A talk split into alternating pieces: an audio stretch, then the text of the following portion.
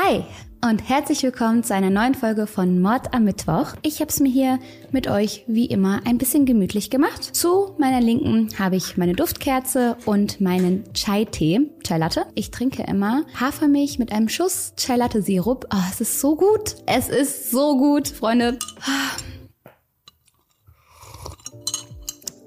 Einfach einfach köstlich. Ich freue mich auf jeden Fall, dass ihr euch wieder hier eingefunden habt und mir heute zuhört. Und ich habe euch einen ganz, ganz spannenden, schrecklichen, grausamen, brutalen, verwirrenden Fall mitgebracht. Alles auf einmal. Ich kann mir vorstellen, dass das hier eine längere Runde wird und bin jetzt schon sehr gespannt darauf zu lesen, was ihr dazu denkt, weil ich, ich weiß es nicht. Während der Recherche hat sich meine Meinung fünfmal geändert. Mal gucken, wo wir heute landen. Oh, und bevor wir in den Fall starten, könnt ihr diesen Kanal ja gerne abonnieren. So wie es aussieht, gehen wir auf die 300.000 zu. Das ist so crazy. Ich weiß gar nicht, wo wir vor einem Jahr waren. Ähm, hatten wir bei weitem noch nicht die 100.000. Jetzt gehen wir auf die 300.000 zu. Das ist so krass. Also ich freue mich von Herzen und ja, Ihr könnt jetzt noch unter den 300.000 sein, wenn ihr jetzt auf äh, Abonnieren drückt. Ich freue mich. Kurze Werbeunterbrechung, Freunde, denn ich möchte euch auf meinen Rabattcode bei Emma Matratzen aufmerksam machen. Ob Betten, Matratzen, Kissen, Topper oder Lattenroste. Bei Emma findet ihr das Richtige für alle gängigen Körper- und Schlaftypen. Nehmen wir die Emma 25 Hybridmatratze als Beispiel. Sie besteht aus 25 cm hohem sogenannten Premium-Schaum, punktuellen Federn genau an den richtigen Stellen. Die Airflow-Kanäle in den Taschenfedern sorgen für eine optimale Klimatisierung und der atmungsaktive, super softe Bezug der Matratze sorgt nochmal für ein komfortables Schlafgefühl.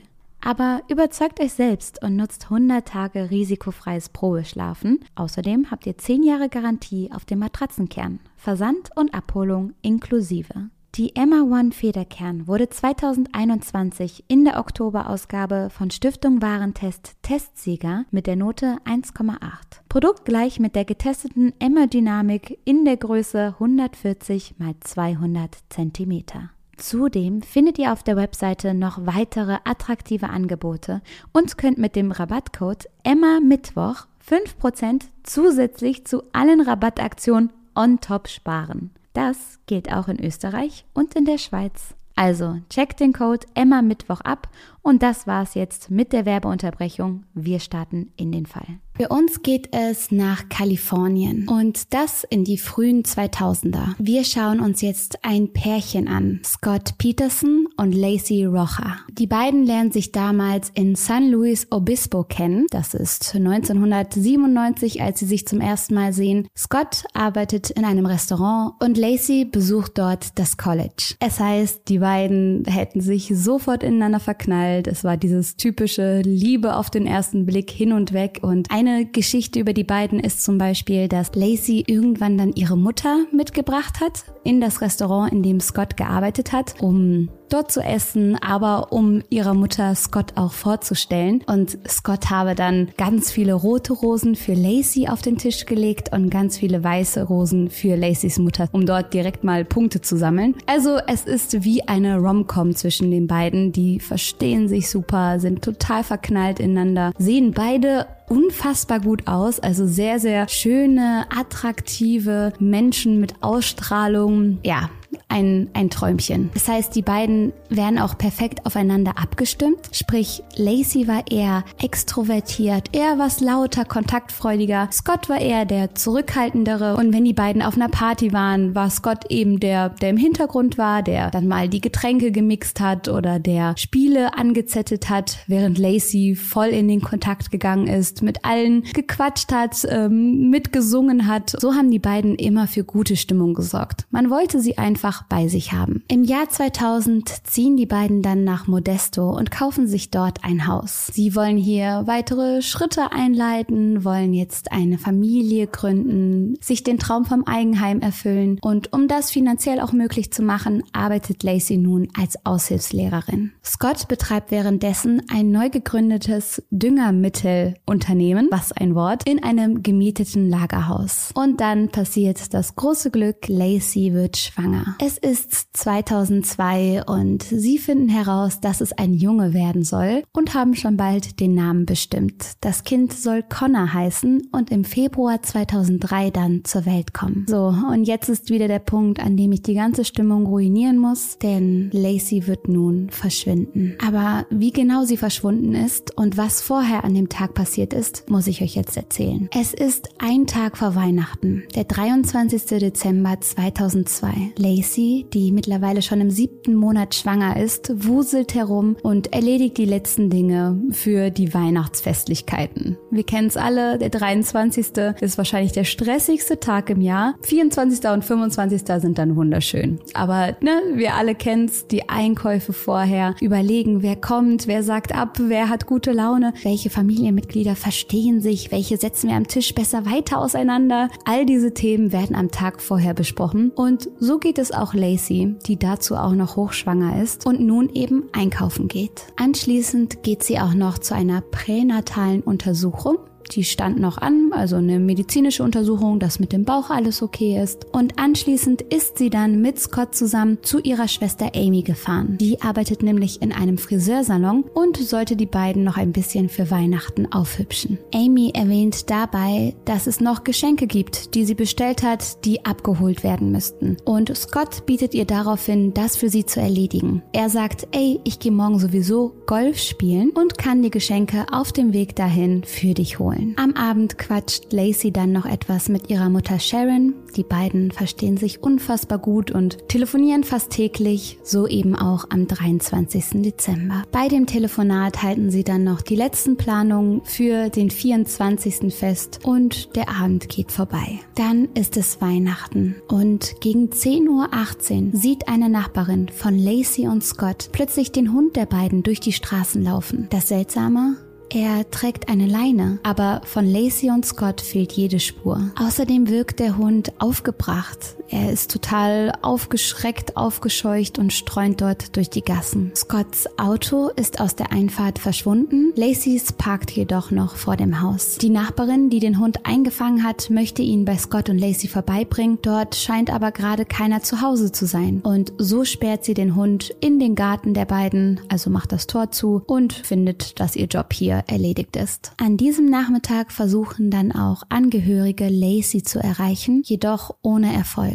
Gegen 15.45 Uhr erhält Amy dann den Anruf, dass die Geschenke nicht abgeholt wurden. Scott hatte ihr ja am Vortag angeboten, das für sie zu erledigen, ist aber nicht erschienen. Auch Amy ist es nicht möglich, Scott oder Lacey zu erreichen. Nachbarn fällt auf, dass Scotts Lastwagen gegen 16.05 Uhr nicht zu sehen ist, um 17.30 Uhr dann aber wieder vor dem Haus parkt. Für Sharon, Lacys Mutter, beginnt der Albtraum gegen 17.15 Uhr. Ein Albtraum, der nie wieder aufhören wird. Sie ist gerade dabei, die letzten Vorkehrungen für das Weihnachtsessen zu treffen. Die Stimmung ist gut, alle sind ein kleines bisschen im Stress, aber freuen sich auf den Abend, als Scott anruft und fragt, ob sie etwas von Lacey gehört haben. Dann sagt er, Lacey wird vermisst. Und das ist etwas, was Sharon direkt auffällt. Sie findet es so komisch, dass er sagt, dass sie vermisst wird. Sie ist doch gerade erst ein, zwei Stunden lang unterwegs. Wer redet hier schon davon, dass sie vermisst ist? Möglicherweise hat sie sich mit der Zeit verzettelt, ist noch im Supermarkt, musste noch letzte Dinge besorgen. Warum sagt er direkt, dass sie vermisst wird? Sharon, die sich also sofort Gedanken um ihre Tochter macht, schlägt vor, bei Nachbarn und Freunden Alarm zu schlagen. Sharons größte Sorge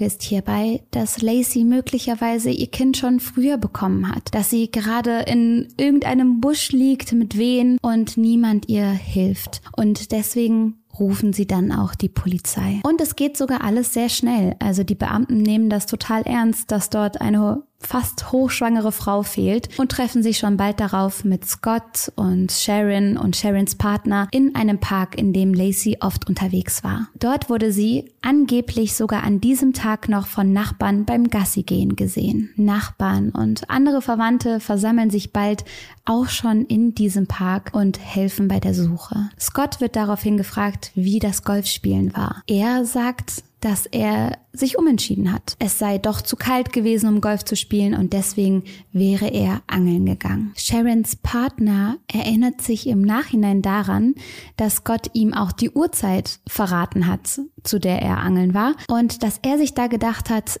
ey, das ist viel zu spät zum Angeln. Warum ist der Mann um so eine Uhrzeit noch angeln? Dann hat er aber wohl diesen Gedanken verworfen und weiter nach Lacey gesucht. Das Seltsame hierbei ist, dass Gott an diesem Tag noch zweimal behaupten wird, er sei doch golfen gewesen. Einem Cousin von Sharon und zwei Nachbarn gegenüber erzählt er, dass er golfen war. Ebenfalls an diesem Tag sagt er zu einer Freundin von Sharon, die auch an der Suche beteiligt ist, dass er sich nicht wundern würde, wenn man Blutspuren in seinem Auto finden würde, da er sich häufig in den Finger schneidet. Finde ich sehr, seltsam, das so zu sagen. Warum geht er davon aus, dass man Blut finden wird? Seine Frau ist gerade mal ein paar Stunden verschwunden, geht gerade mal nicht ans Handy. Wieso redet er davon, dass mögliche Blutspuren auf jeden Fall einen harmlosen Hintergrund haben würden, anstatt einfach zu suchen und die Klappe zu halten oder? Auch später wird das Verhalten von Scott nicht gerade weniger unauffällig. Ganz im Gegenteil, er rückt immer mehr in das Zentrum der Ermittlungen. Während sich zum Beispiel alle verzweifelt an der Suche nach Lacey beteiligen, zieht sich Scott immer weiter zurück. Und ich weiß, ich weiß, ich höre euch schon, wie ihr sagt, ey, das ist auch sein gutes Recht, wenn das seine Art ist, seinen Trauer oder seine Verzweiflung zu verarbeiten, wenn er das nur im stillen Kämmerlein machen kann und sich gerade nicht hilfreich bei der Suche fühlt, dann soll er das doch machen. Den gebe ich euch. Den Punkt, den gebe ich euch. Das ist vollkommen in Ordnung und dass sowas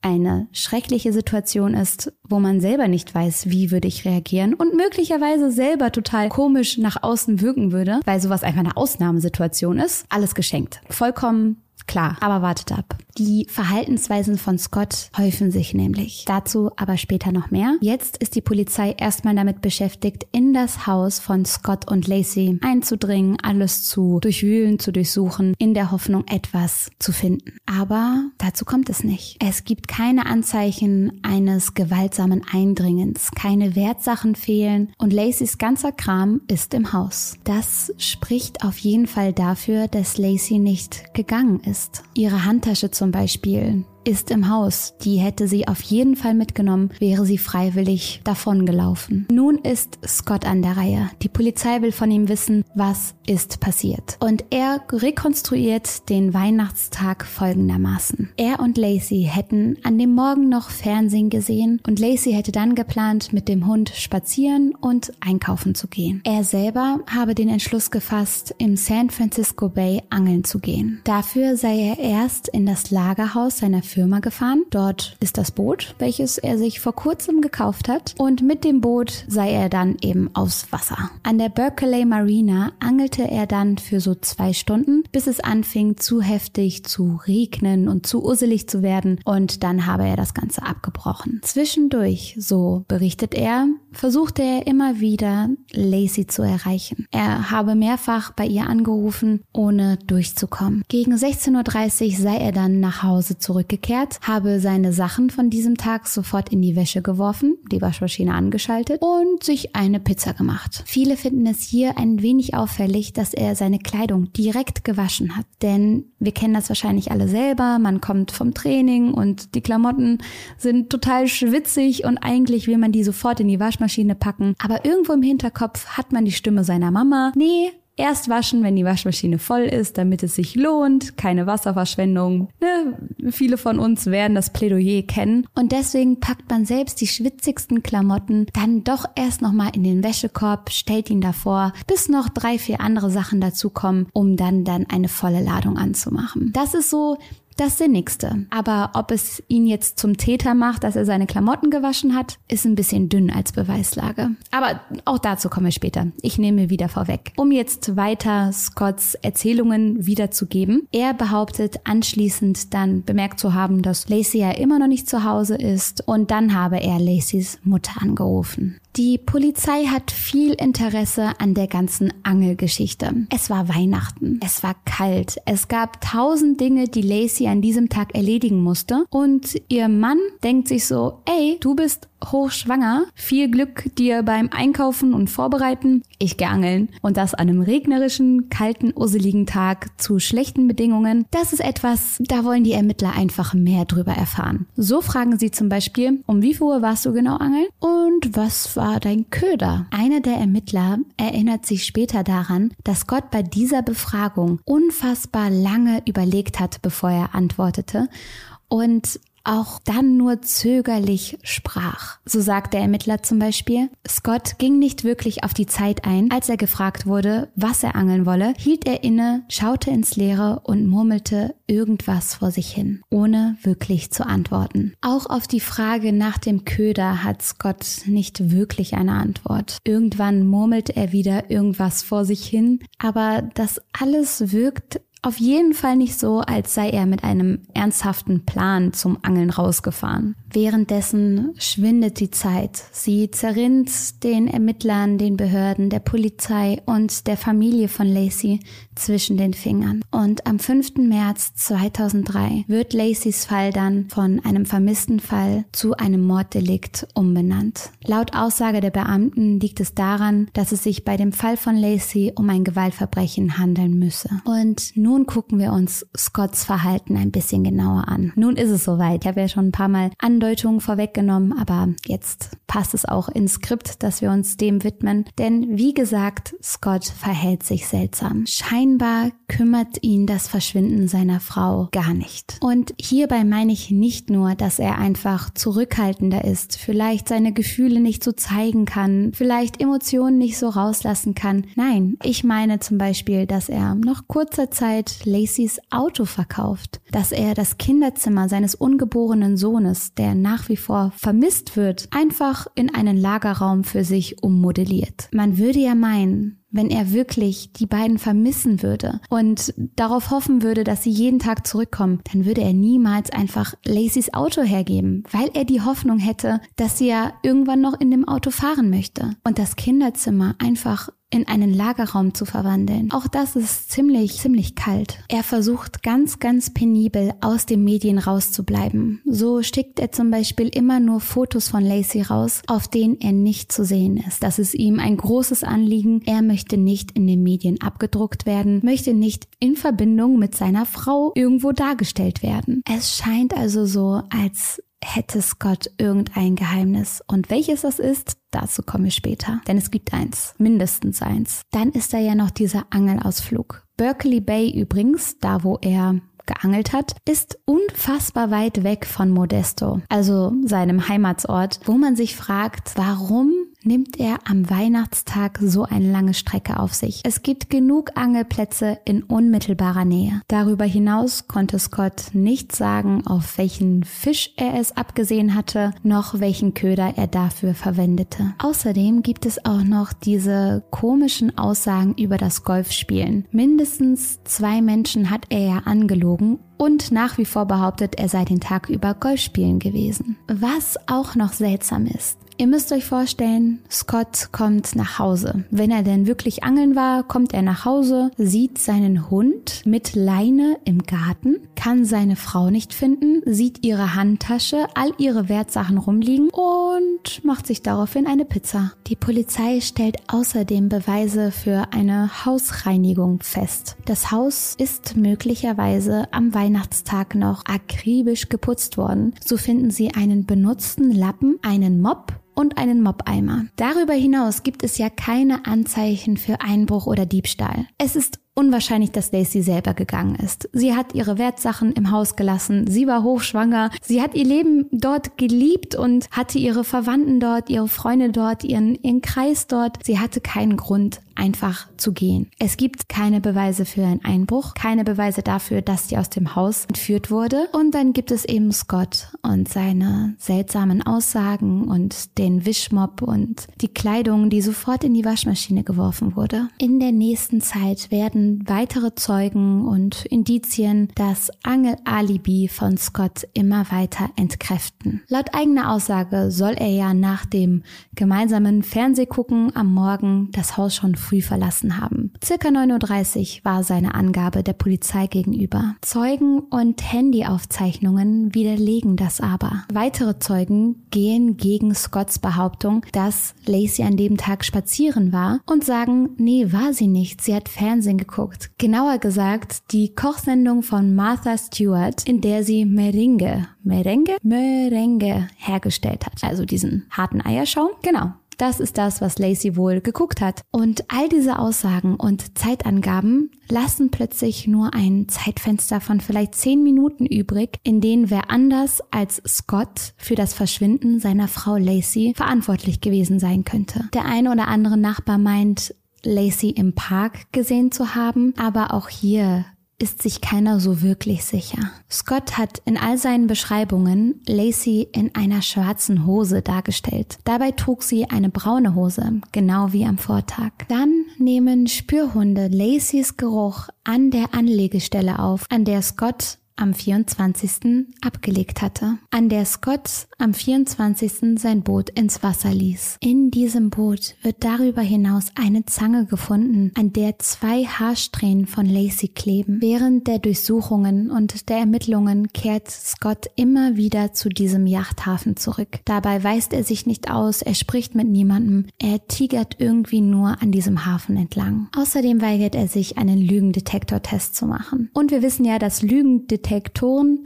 nicht immer so hundertprozentig verlässlich sind und trotzdem Ey, die ganze Welt schaut auf dich, Scott. Alle haben das Gefühl, du bist es. Es gibt so viele Ungereimtheiten, komische Indizien, Auffälligkeiten.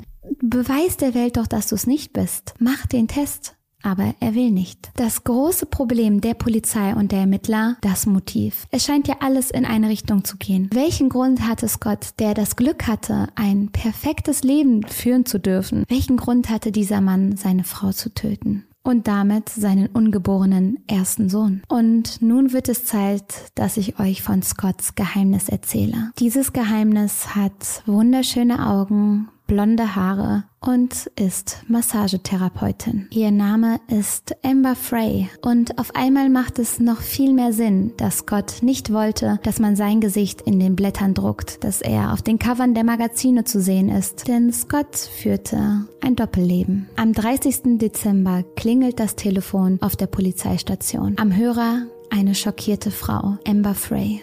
Sie erzählt dem Beamten, dass sie seit zwei Monaten mit Scott zusammen ist, dass er ihr gesagt hat, dass er Single wäre dass er noch nie verheiratet war und sich ein Leben mit ihr vorstellen könnte. Später, und ich finde, das macht die ganze Sache irgendwie noch suspekter und gruseliger, habe Scott sich dann korrigiert. Er habe Amber gestanden, dass er sehr wohl einmal verheiratet gewesen sei, seine Frau sei aber verstorben. Und das hat er zu Amber gesagt, als Lacey noch lebte. Mehrere Tage vor Lacys Verschwinden erzählt er also einer anderen Frau, Lacey sei tot. Und damit damit hat die Polizei das Motiv. Amber, die sich selber ja total betrogen und als Opfer von Scott fühlt, möchte mit der Polizei kooperieren. Gemeinsam beschließen sie, dass von nun an die Telefonate zwischen Scott und Amber abgehört werden. Sie haben die Hoffnung, so etwas aus Scott herauszulocken, ihn so zu überführen, jedoch sagt er nichts, was irgendwie eindeutig wäre. Übrigens melden sich während der Ermittlungen noch weitere Frauen, die auch Affären mit Scott hatten. Also ja, er war wohl ordentlich auf der Jagd. Das heißt, wir haben hier einen Mann, der seine hochschwangere Frau mehrfach mit verschiedensten Frauen betrogen hat, der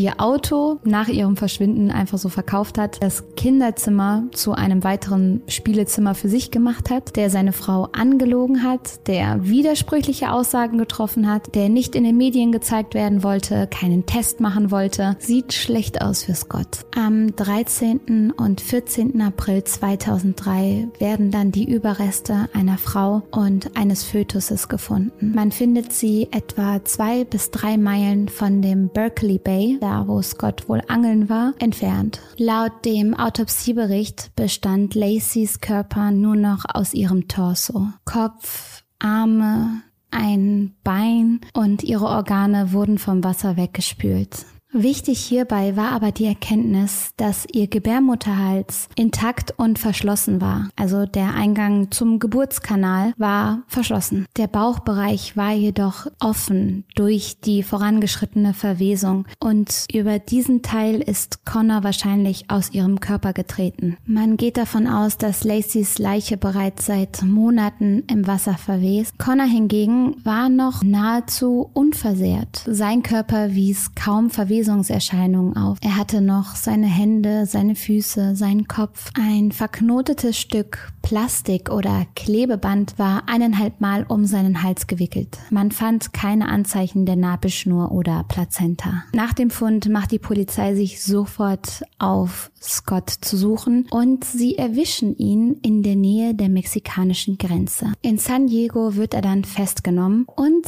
sieht aus wie ein anderer Mann. Scott hat sich seine Augenbrauen und seine Haare blond gefärbt und ein kleines Bärtchen wachsen lassen, welches er ebenfalls blond gefärbt hat. Man findet sein Auto, in dem sich 15.000 Dollar in Bar, Klamotten, der Ausweis seines Bruders und Viagra befinden. Ah, und mehrere Mobiltelefone. Also das Suspicious Starter Pack, wenn man so will. Kaum hat man Scott gepackt, wird ihm der Prozess gemacht und alle Parteien sind sich erstmal einig, dass Scott am 24. Dezember von Modesto zum Hafen von Berkeley Bay fuhr. Die Theorie der Staatsanwaltschaft lautet hierbei, dass Scott seine Frau tötete und sie dann im Wasser versenkte. Die Verteidigung jedoch präsentiert eine ganz andere Darstellung. Sie sagen, Lacey war am Leben, als Scott zum Angeln fuhr und Scott habe mit allen weiteren Geschehnissen nichts am Hut gehabt. Scotts Anwalt erklärt hierbei, die Polizei hat Scott bereits von Anfang an als Hauptverdächtigen ausgemacht. Dies erklärt, warum die Polizei, die einen Großteil der Beweise in diesem Fall gesammelt und betrachtet hat, davon ausging, dass Lacey bereits getötet worden war, als Scott an diesem Morgen nach Berkeley fuhr und konzentrierte sich ausschließlich auf Scott Peterson als Mörder. Und den Punkt